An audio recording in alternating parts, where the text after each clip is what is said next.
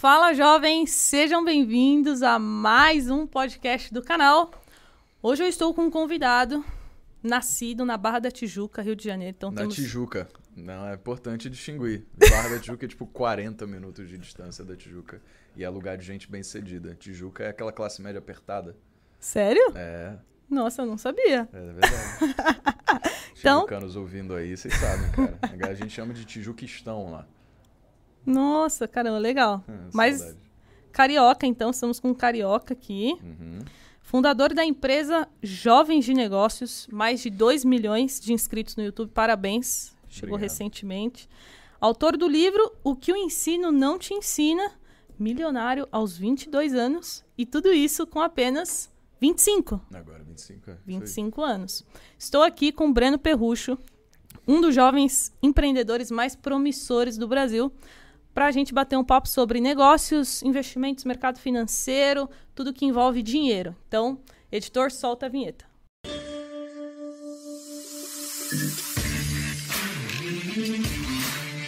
E antes da gente iniciar, quero apresentar aqui o patrocinador do nosso podcast, o escritório iHub Investimentos, que é credenciado a XP Investimentos.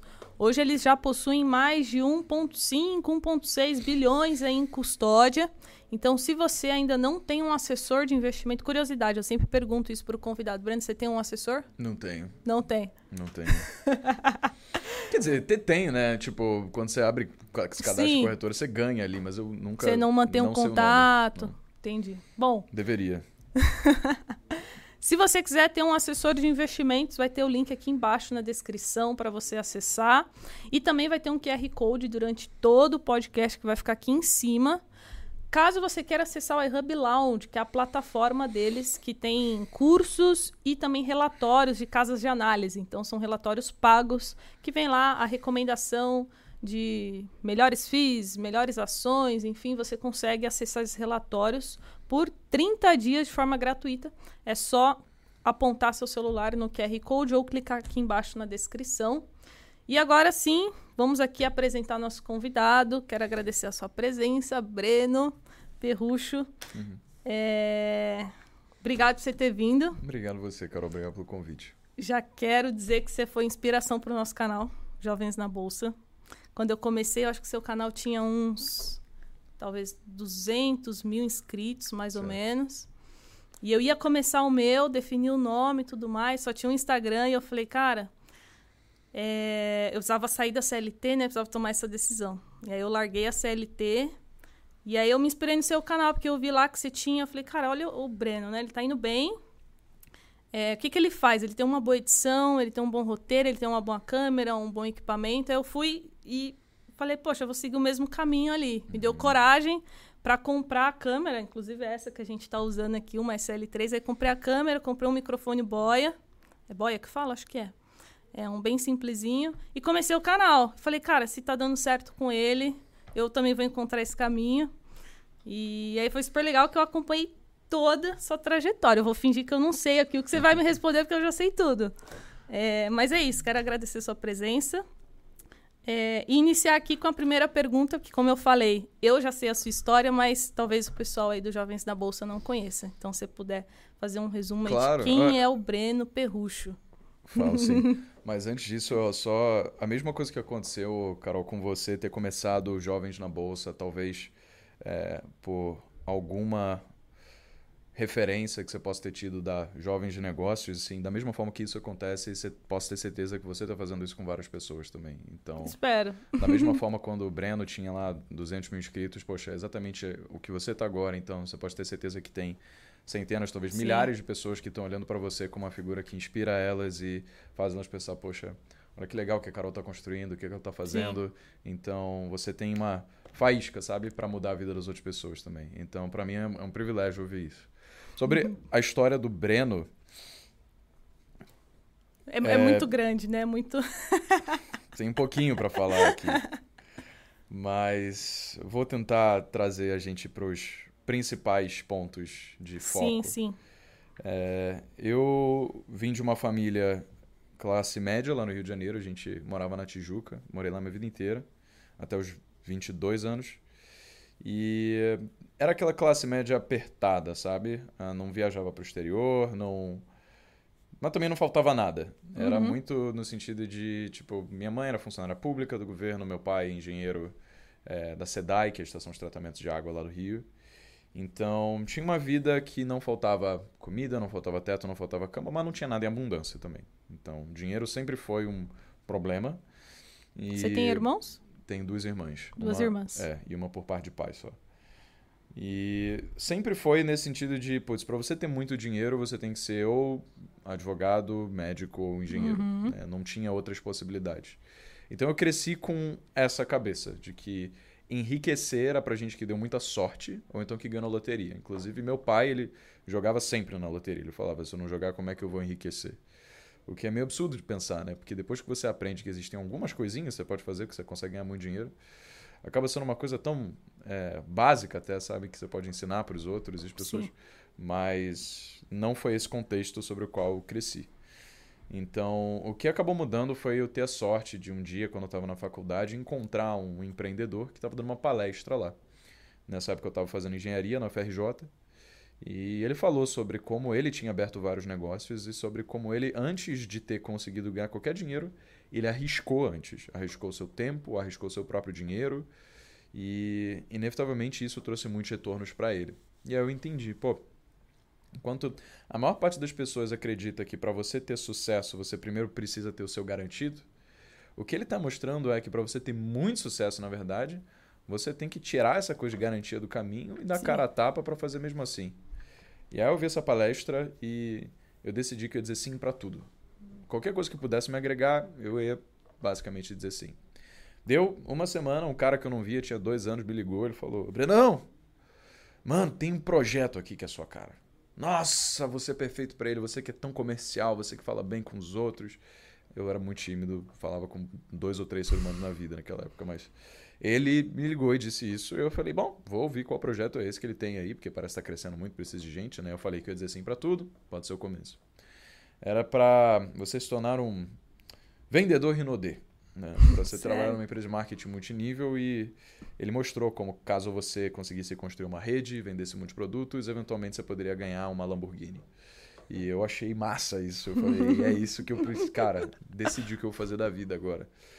E aí comecei a vender. Gastei dinheiro, tinha uns dois mil reais ali que eu coloquei para rodar, que eu tinha acumulado quanto como trabalho de freelancer, eu fazia edição de vídeo quando estava na faculdade, ganhava um por fora aí. E aí peguei esse dinheiro e comprei perfume. E aí eu comecei a bater nos Você apartamentos. tinha quantos anos? Lá eu tinha 20, 20, 20. anos. Eu comecei a bater nos apartamentos da da galera do meu condomínio ali, ia batendo de porta em porta para vender, vendia alguns assim.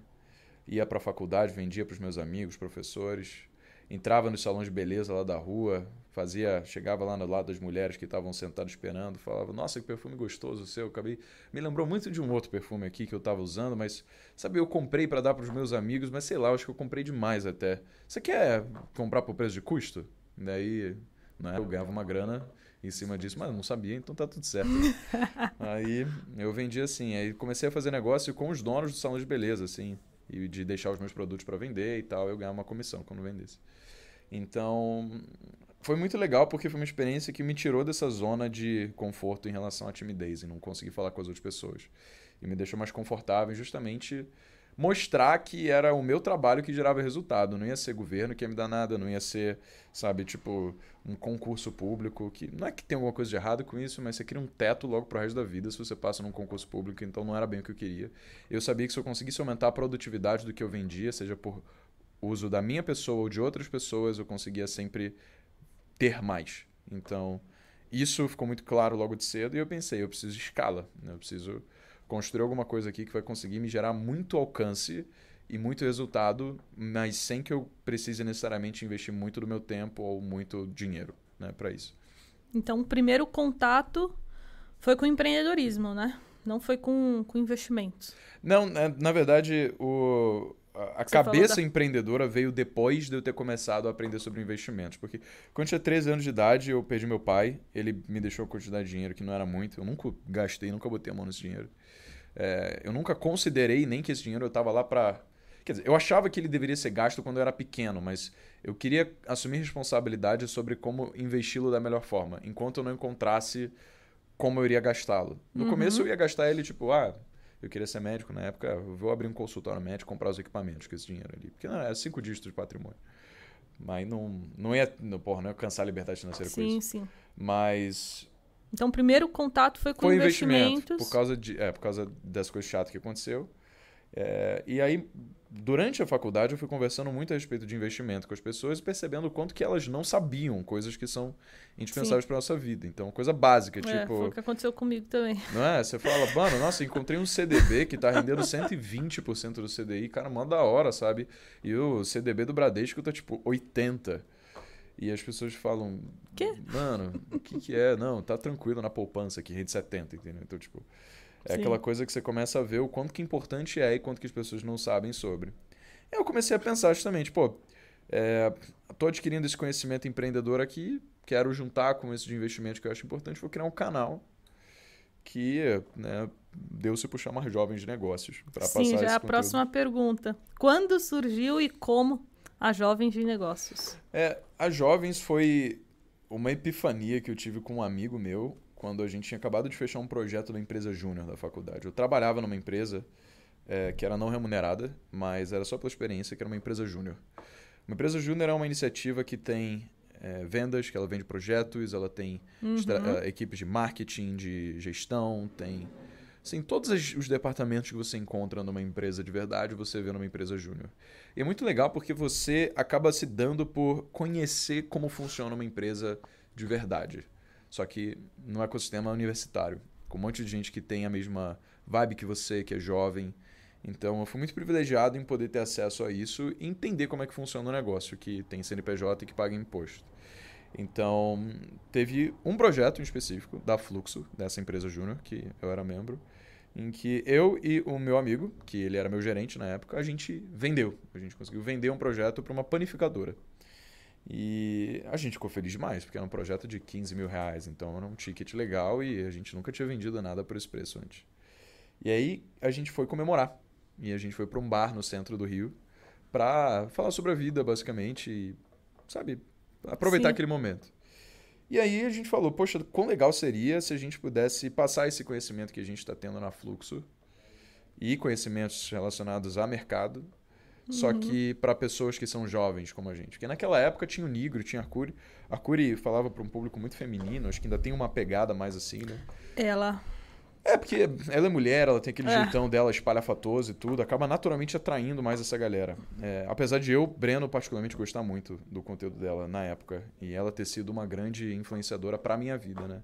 O Nigro, na época, gravava de camisa social ainda, então era outra parada. Eu vi aquilo e pensava, mano, uma tá falando só pra mulher, outra tá falando pra gente super formal, assim. Tem um gap enorme de pessoas Sim. que podem se beneficiar disso daqui.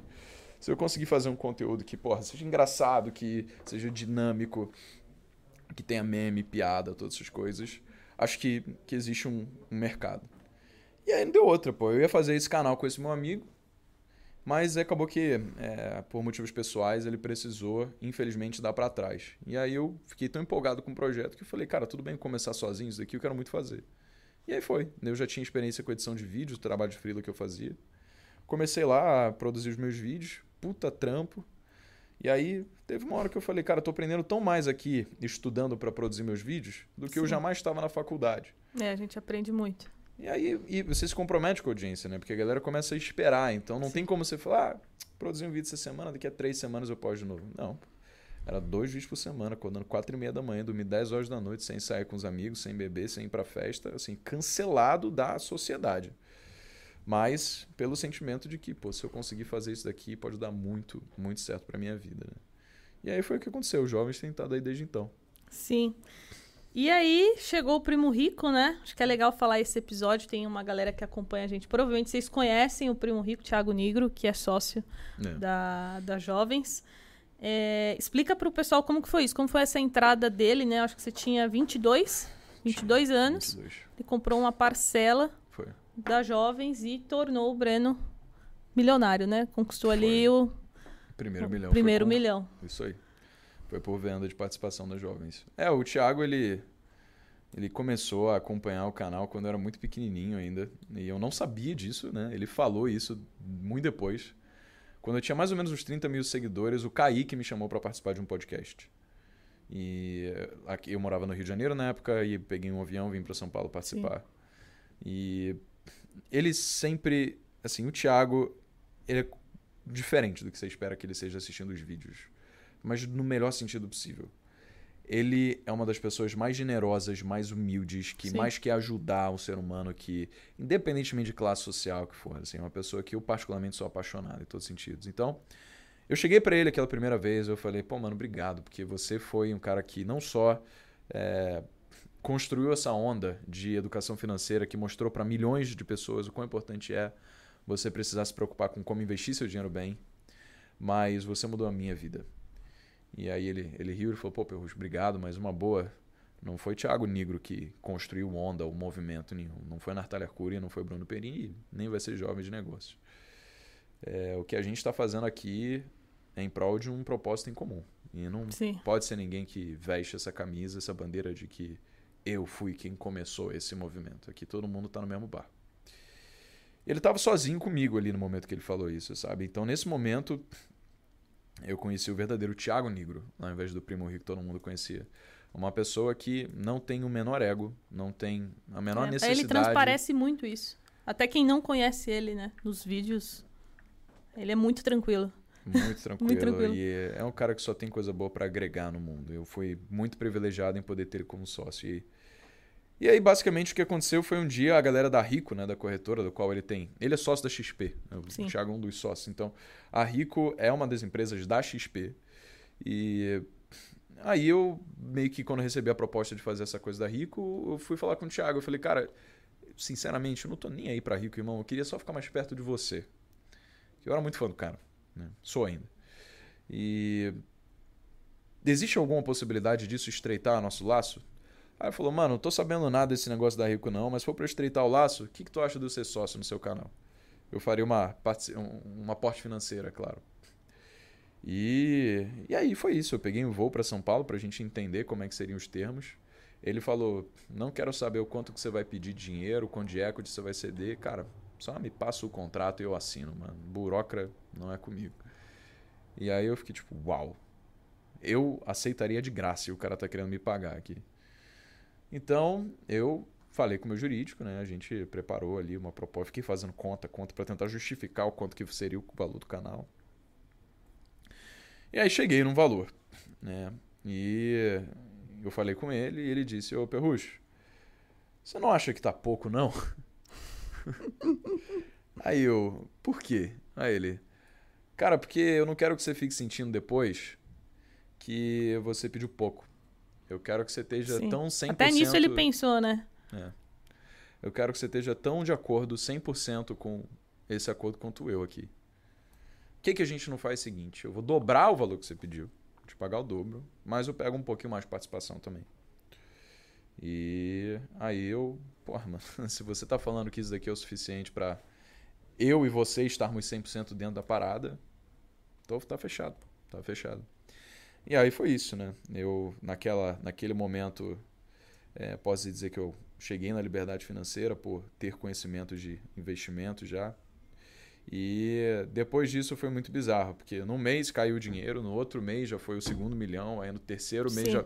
E aí não parou de subir, sabe? Então. É, muito Acho que até o primeiro pelos... milhão é muito difícil.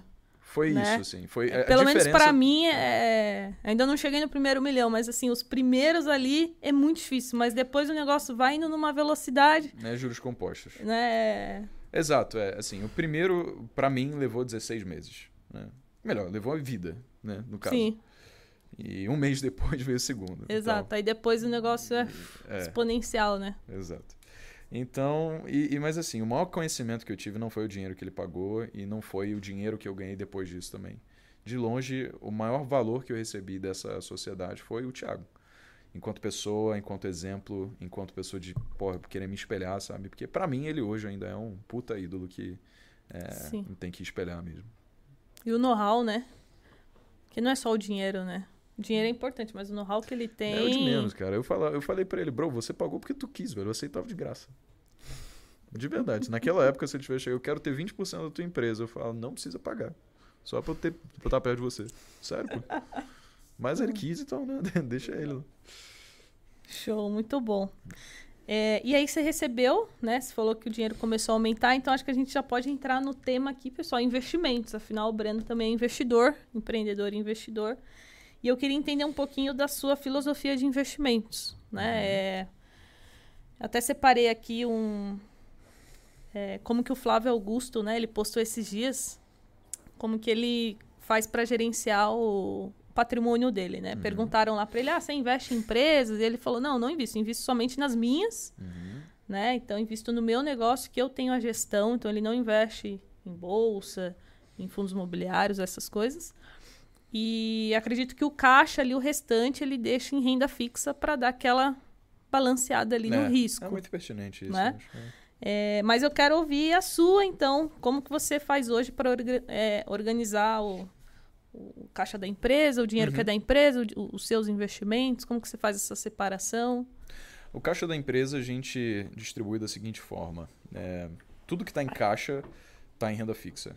Porque o negócio Sim. em si já é um ativo em renda variável. Ou seja, eu preciso ter poder de liquidez para tomar decisões rápido dentro do business. Mas eu tenho assim o um excedente de caixa que eu coloco para rodar e distribuição de dividendos. Como é que eu faço essa conta?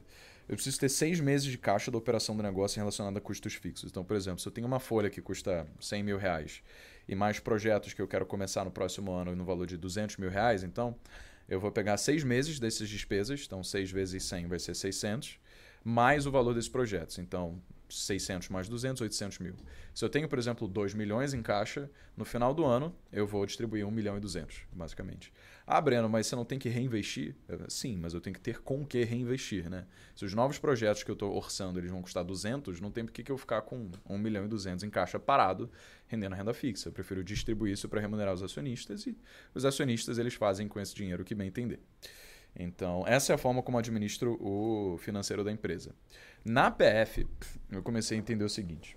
Cara, eu prefiro muito mais poder fazer com que a minha empresa seja uma fonte geradora de é, patrimônio que possa me gerar renda passiva, do que basicamente ser super agressivo na PF, da mesma forma como alguém que, por exemplo, é CLT e quer porrar e crescer o mais rápido possível.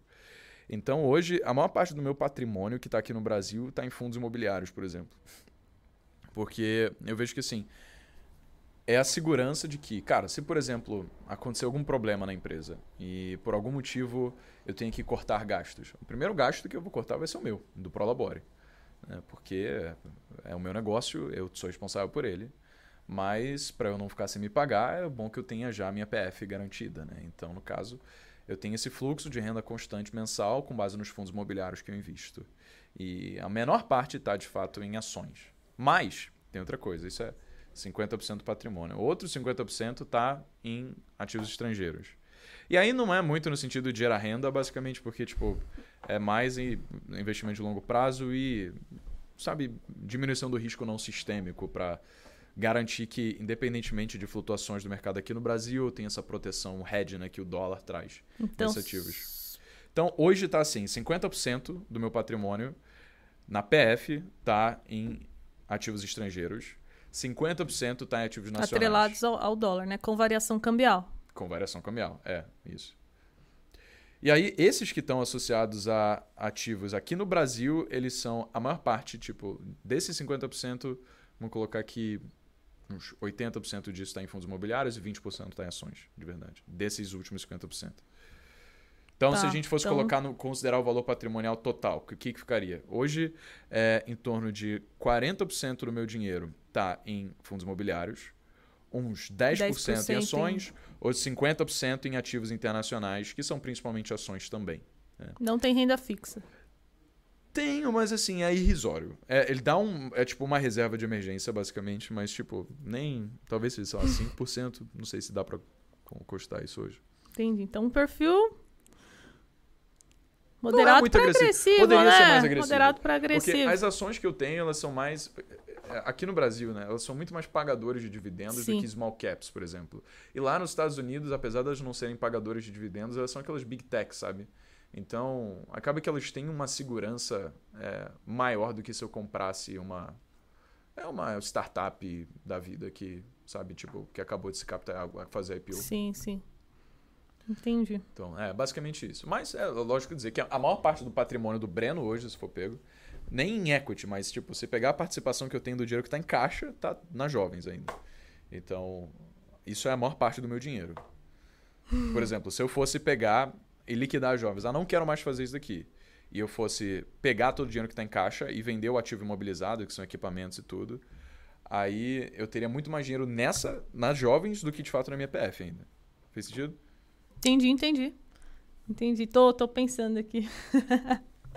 não, muito bom. Eu acho que dessa parte de investimentos é isso. Também separei aqui uma pergunta. Também estava muito curiosa. É, dois momentos muito desafiadores da sua carreira de empreendedor. Que a gente sabe que. Né, Nossa, na... quanto tempo você tem? Eu tenho muito mais que.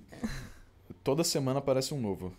Sim, é, eu tô, tô nessa fase também, assim, cada, cada mês que passa é um desafio novo, é um negócio é. novo que eu tenho que aprender, porque eu sou a, a CEO, então eu que tenho que conduzir ali, aí são coisas novas. É. E assim, sempre te acompanhei, mas a gente sabe que às vezes pelo Instagram, pelas redes sociais, a gente não, não tem como expor essas coisas, né? Os problemas ali do, dos bastidores. Uhum. Então, queria que você compartilhasse talvez um ou dois momentos uhum. é, que naquele momento foi muito difícil, né? Que, mas que você conseguiu, superou. Hoje você vê que aquilo te deixou mais forte. Legal. Talvez duas experiências. Acho que a primeira coisa foi que te tirou a ingenuidade ou a arrogância de ter querido começar vários negócios simultaneamente e ser prepotente a ponto de acreditar que eu tinha condição de tocá-los. Né? É, no caso, a gente começou uma produtora de vídeos, uma marca de roupas, a gente começou um portal de notícias. É, a produtora de vídeos ela deu certo, o portal de notícias também, do ponto de vista financeiro, eram bons negócios né? e estava gerando resultado. É, o que não teve foi acompanhamento. Então eles meio que atingiram um teto e um platô no qual eles não conseguiam sair. E eventualmente a produtora de vídeos a gente absorveu, a equipe da Kraus, que era a empresa, veio toda para jovens. É, o, a, o portal de notícias a gente separou 100%, porque num primeiro momento a gente estava meio que concentrando o caixa das jovens e usando uma parte da verba para investir nessa empresa que era The Compass ela não dava lucro, ela só prejuízo. A gente subsidiava a folha, ela produzia conteúdo, a gente estava encarando como investimento. No futuro. Estava pensando é. no futuro. Mas aí o que aconteceu foi. É, eles começaram a. É, falou, Breno, a gente quer fazer mais coisa aqui. Quer criar um podcast, a gente quer também começar a expandir o nosso canal de distribuição, começar um canal do YouTube. E para isso a gente vai precisar de dinheiro. Vai precisar de dinheiro. E aí eu falei, poxa, gente, não dá, vocês não, vocês só dão prejuízo, pelo menos vocês têm que dar lucro, né? Que aí a gente pode pegar esse lucro e reinvestir, Sim. como qualquer outro negócio que faz bootstrap. E aí eles falaram: "Não, mas vai demorar muito para dar lucro, a gente precisa fazer isso até conseguir, não, para conseguir dar lucro, porque senão não vai conseguir". E aí eu falei: "Vai". Peguei minha agenda de contato inteira, fechei lá já uns 7, 8 parceiros ali para eles colocarem nas news agora. E aí de repente o negócio saiu de prejuízo de né, alguns milhares por mês para uma receita de algumas dezenas de milhares. Então, começou a dar lucro ali finalmente. E, e ainda existe. Tá né? rodando, tá rodando. rodando. A gente vai encerrar a operação, mas isso foi uma decisão que eu já vou chegar lá. É, mas foi um negócio que foi um bom negócio enquanto ele durou nesse período.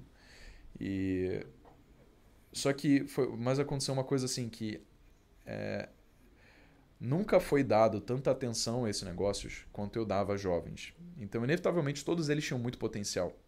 A marca de roupas foi a única que não deu certo. Mas assim, de longe. A gente queria fazer estoque, despacho, empacotamento, criar toda a logística centralizada na nossa operação. Não recomendo, porque não é o nosso core. Então, era só uma e é baita é dor difícil, de cabeça. Né? E a gente percebeu, mano, esse negócio dá Commerce. muito pouco lucro, a margem é, é, muito baixa. Se eu pegasse o dinheiro que estou investindo nisso para, por exemplo, investir nas jovens, rodando tráfego, eu conseguir vender mais em produtos com margem muito maior. Então, esse a gente optou por parar 100%. Os outros foi meio que coisas do acaso. Tipo, a produtora é, ela sempre deu lucro, ela sempre foi muito rentável, teve vários clientes, teve vários editores, mas chegou no momento onde o que faltou foi gerenciamento de controle de qualidade, porque eu percebi que para crescer receita tinha que crescer o número de editores, porque como a gente está vendendo o tempo de um editor para editar um vídeo de um cliente, a gente precisa ou aumentar o ticket para ganhar mais, ou então aumentar o tempo do editor. E a única forma de você aumentar o tempo do editor é você contratando, contratando novos editores. Mais. Só um editor ele tem 24 horas no dia. Então. Não é tão escalável. Não era tão escalável. A gente chegou a fazer algumas coisas, alguns lançamentos e tal, que aí você consegue um pouco mais de escala. Sim. Mas ainda assim era um modelo que a gente sabia que não podia contar. Você não pode basear um negócio só em lançamento. Porque lançamento é estratégia de vendas, não é modelo de negócios. Então, basicamente chegou o um momento onde eu falei, cara, eu prefiro, ao invés de ficar pagando a Krause enquanto jovens para editar os nossos vídeos, eu comprar essa parada. Então, eu absorvi todos os custos da Krause para jovens, então literalmente peguei tudo. E o Pietro, ele queria, que era o meu sócio na época, ele queria fazer outras coisas não relacionadas à edição de vídeo também, tipo documentário. E aí a jovem subsidiou um documentário que a gente fez, que foi sobre a vida do Walt Disney, mandou a galera para os Estados Unidos, levantou os eu patrocinadores. Vi, eu vi. Super legal. Então, foi uma coisa bem legal, assim, um projeto bem grande. E, e aí o Pietro ficou, cara, eu quero fazer cinema aqui. E aí depois a gente viu, putz, acho que os sonhos aqui estão é, indo por caminhos um pouco separados. E ele começou a fazer um TikTok, começou a pegar muita atração, ele começou a ganhar TikTok? dinheiro por isso. É. Ele estourou no TikTok, foi. Caramba. E aí ele basicamente chegou e falou: Cara, eu acho que eu vou seguir por esse caminho aqui. É, a gente não fica se devendo nada, tá tudo certo. E aí foi, ele foi tocar esse TikTok dele, agora ele tá lá produzindo conteúdo pro TikTok. É, e basicamente a equipe da Kraus agora é só da jovens. Então, foi, teve isso. Então, acho que sim, foi um aprendizado, sabe? Em não querer fazer um monte de coisa ao mesmo tempo, em focar só num, num core e tomar cuidado em alinhamento de expectativas com as pessoas, por exemplo. Para que todo mundo esteja muito certo em relação ao caminho que a empresa está indo, para que não aconteça isso de, eventualmente, você trazer uma pessoa que desenvolve o sonho de trabalhar com cinema, quando na verdade a gente está falando de, na época, investimentos. Então, você tem um desalinhamento que pode acabar sendo alimentado se a correção não for feita rápido. Então, é muito importante que haja esse sentimento generalizado de, porra, eu sei para onde a empresa está indo e eu quero fazer parte disso, porque isso garante que você não tem silos de comunicação, você não tem é, problemas, sabe? Que a gente, acho que como qualquer empresa que está crescendo, acabou tendo. Mas hoje, Sim. amém, é, todo mundo 100% alinhado, todo mundo sabe do futuro que a gente Cultura tem. Cultura da empresa Cultura top. Você conheceu o Cirilo aí, né? Eu vi que você tá falando com ele. É, o cara que amarrou a empresa assim, falou, cara, a Sim. Jovens é isso, a gente vive por isso. E aí, inevitavelmente, a gente reciclou pessoas desalinhadas e trouxe pessoas mais alinhadas ainda para né, segurar uma cultura foda. Então... E os próximos desafios que você, que você começou a sentir agora, assim, né, para tocar seu negócio? Falou, caramba, preciso estudar aquilo, preciso me aprofundar nisso aqui. Tem alguma, alguma ah, coisa que você coisa. pode. É, em relação a desafio, sempre tem, né? Enquanto você tem direção, você tem desafio, porque Sim. você está indo para algum lugar. O que a Jovem está caminhando para ser é uma empresa que usa a sua mídia para poder potencializar novos negócios do quais a gente tem participação. Então, existe um termo chamado Media for Equity, em que é você usar a sua mídia para pegar participação entre os negócios. Uhum. O que a gente começa a fazer é pegar empresas que têm um propósito semelhante ao nosso e que a gente quer ajudar a crescer. Só no mundo, opa, só no mundo dos negócios, ou não? Não, é dependente, por exemplo. Qualquer nicho. Qualquer nicho, é. Por exemplo, é, existe uma empresa que a gente está negociando agora, que ela é uma empresa de inteligência artificial para construir textos persuasivos. Então, é basicamente uma empresa que, por inteligência artificial, ela cria copies fodas. Então, você quer uma LP pica, então ela pega uma inteligência artificial hum. que já analisou várias LPs que são muito conversíveis, que elas têm uma baita de conversão, e ela te gera um texto 100% exclusivo, nunca usado Mas ela faz antes. isso sem humano, sem um... É, sem. Você só tem que colocar palavras-chave ali, tipo, sobre o que é o seu produto. Aí tu escreve uma frase. E ela te dá uma cópia inteira. Então, é bem legal. E é copy base, essa. É. A gente ainda não legal. fechou, mas a gente está negociando para isso. Eu espero que dê certo. É, mas então essa vai ser a primeira empresa do qual a gente vai fazer esse deal, sabe? Se acontecer de fato, de pegar uhum. o, a participação. E isso no médio prazo. No longo prazo, a minha visão é que Jovem seja uma aceleradora de novos negócios. Porque a gente é uma empresa de mídia, mas que a mídia vem por meio da educação. Uhum. Então, no core do que a gente faz, a gente está instruindo pessoas. E se a gente instrui pessoas no online, eu quero poder criar processos também para que pessoas consigam se conectar por meio do conhecimento. Então, eu vejo que alguém que faz isso muito bem, que eu sou fã e admiro demais, é a galera do Gestão 4.0. Que eles basicamente fazem eventos de negócios para vendas, para marketing, para growth, para tudo isso para pessoas que são mais é, executivas, C-level, sabe? Sim. Empreendedores maiores. E é, é, eu vejo isso aqui, eu falo, é um puta hub de networking que a galera tem.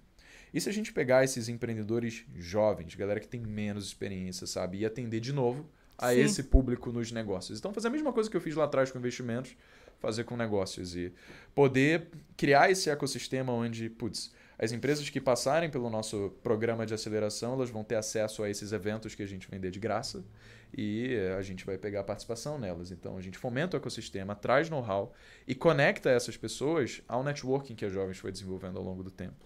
Porque a gente sabe o quão importante é você estar tá perto de pessoas boas, né? pessoas que podem também te ajudar a fazer negócios.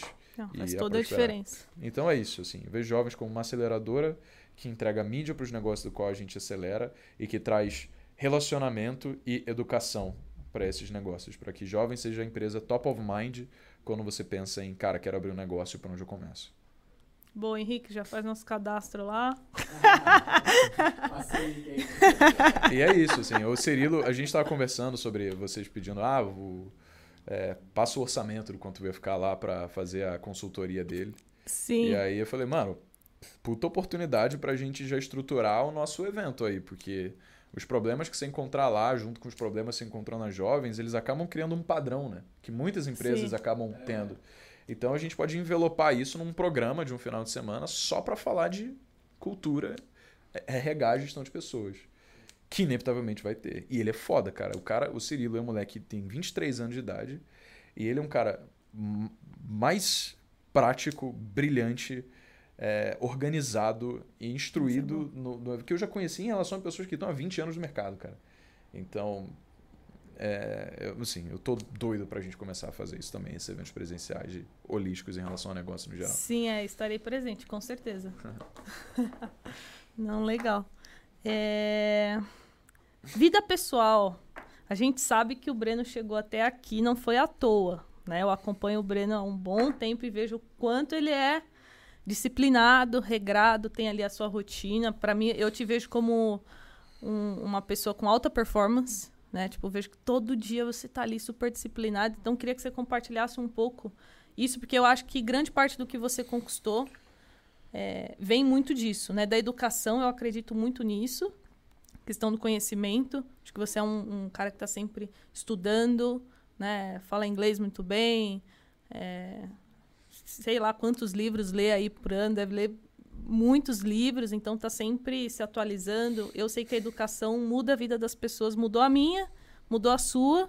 Então queria que você falasse um pouquinho como que é o seu dia a dia é, para você conseguir ter essa alta performance e liderar o, a jovens de negócios. Não, hoje, assim, minha rotina é, é uma rotina ocupada, eu posso dizer, mas assim, muito mais tranquila do que era quando eu comecei. Porque no começo, eu tinha um prazo que eu tinha que cumprir, que era dois anos. Tinha que dar certo em menos tempo que isso. Porque era o tempo que a faculdade poderia ficar trancada sem eu perder a matrícula. Então, eu uhum. larguei a engenharia do FRJ, tranquei a faculdade. E eu falei, bom, se em dois anos não der certo, pelo menos eu tenho a faculdade aqui como garantia. Então, tem que fazer acontecer antes disso, porque eu não quero voltar para a faculdade, que eu acho um porra isso aqui. É... E aí eu comecei a acordar quatro e meia da manhã primeiras 10 horas da noite. E basicamente não sair com ninguém, mas fazendo exercício, estudando e tendo a disciplina para isso. Mas não é mais a minha rotina hoje. Hoje eu acordo 5 e meia da manhã, então tenho uma horinha mais de sono. Tenho dormir no mesmo horário. Super mas, tarde, né? 5 e meia. Mas a maior parte do tempo, assim, de 5 e meia mais ou menos até umas 8 horas, é, eu fico lendo. Tem Nossa. dia assim. Dia... Não, mas é Muita assim. leitura. Mas é um momento de relaxamento, entendeu? Eu não considero que eu tô trabalhando ali. Eu gosto muito de ficar em casa. Assim, dificilmente eu tenho um final de semana onde fico em casa. Ou... E agora a gente está de home office, assim. Eu achava que ia ser a pior coisa possível, porque a gente acostumou com uma cultura presencial, Mas é engraçado que o fato de a gente ter começado com uma cultura presencial fez com que as pessoas desenvolvessem um relacionamento tão forte entre elas que, quando passou para o home office, deu certo. Então, eu acordo agora e eu sinto, mano, eu posso tranquilamente ficar três horas lendo e não vai ter ninguém aqui, por exemplo, é, pedindo alguma coisa ou nada assim. É um foco absoluto, sabe? Eu adoro esse tempo sozinho. Então, acaba sendo muito produtivo. Eu também faço exercício, vou pra academia. Tem, é dia sim, dia não, dependendo do horário. Tipo, segunda, quarta e sexta eu vou à noite é, e terça e quinta eu vou de manhã, basicamente. Eu tenho uma personal lá que eu faço os horários com ela, mas faz exercício de segunda a sexta Uhum. também. E aí, vida é isso, basicamente. É reunião, ou, tipo, ou então um podcast, ou então uma viagem para dar uma palestra em algum lugar. E e é isso, eu acho que eu fui abençoado demais por ter pessoas tão talentosas que né, a gente foi encontrando ao longo do caminho para tirar toda a carga de trabalho do Breno e poder distribuir É, isso em pessoas Acho que isso são no início é muito o mais melhores difícil, né? para delegar. Foi, pra mim foi bem difícil. Montar o time inicial, assim, encontrar as pessoas certas. É, o mais difícil mesmo. E eu sou muito controladora, então para conseguir passar o bastão ali. Nossa, Ah, tem que soltar, desafiador. É meio que assim, ó, você tá num nível de entrega. E aí quando você passa o bastão, ele cai. É sempre assim, É. você nunca vai ficar satisfeito. Só que o que acontece é depois as pessoas, você vai capacitando ela, dando feedback e tal, ela, Sim. ela encontra um nível que é infinitamente maior do que o que você jamais poderia atingir. Então, por exemplo, quando eu comecei editando os vídeos do canal, era eu, basicamente, sozinho ali. Você pega o vídeo hoje, é infinitamente melhor do que o que Breno faria. É. Porque, apesar de Breno entender de edição, não é nada se comparado ao que os monstros que hoje estão na empresa fazem. Então, mas quando eu passei o bastão a primeira vez, não foi tão bom também. Sim. né? Então, É, faz parte, né? Faz parte do processo. exato. Então, pessoal, estamos chegando aqui a... ao final do podcast. Separei um bate-bola aqui rapidinho, algumas perguntinhas. Vou até tirar isso daqui. E aí você vai nos respondendo. Tá pronto? Bora? É o que? Tem que responder em uma palavra ou o que você perguntar? Ah, uma resposta, uma resposta curta. Tá bom. FIS ou imóveis? Ah, fundos imobiliários. Setor da bolsa preferido? Hoje energia. Energia. Investe em small caps? Sim. País que mais gostou de conhecer? Dinamarca. Dinamarca. País que ainda sonha em conhecer. Top 1 ali na, na lista. Acho que. Coreia Coreia? do Sul. Do É. Sul, né? Do Norte não pode ser. É, hobby predileto do momento. Brincar com o, Potter. com o Potter.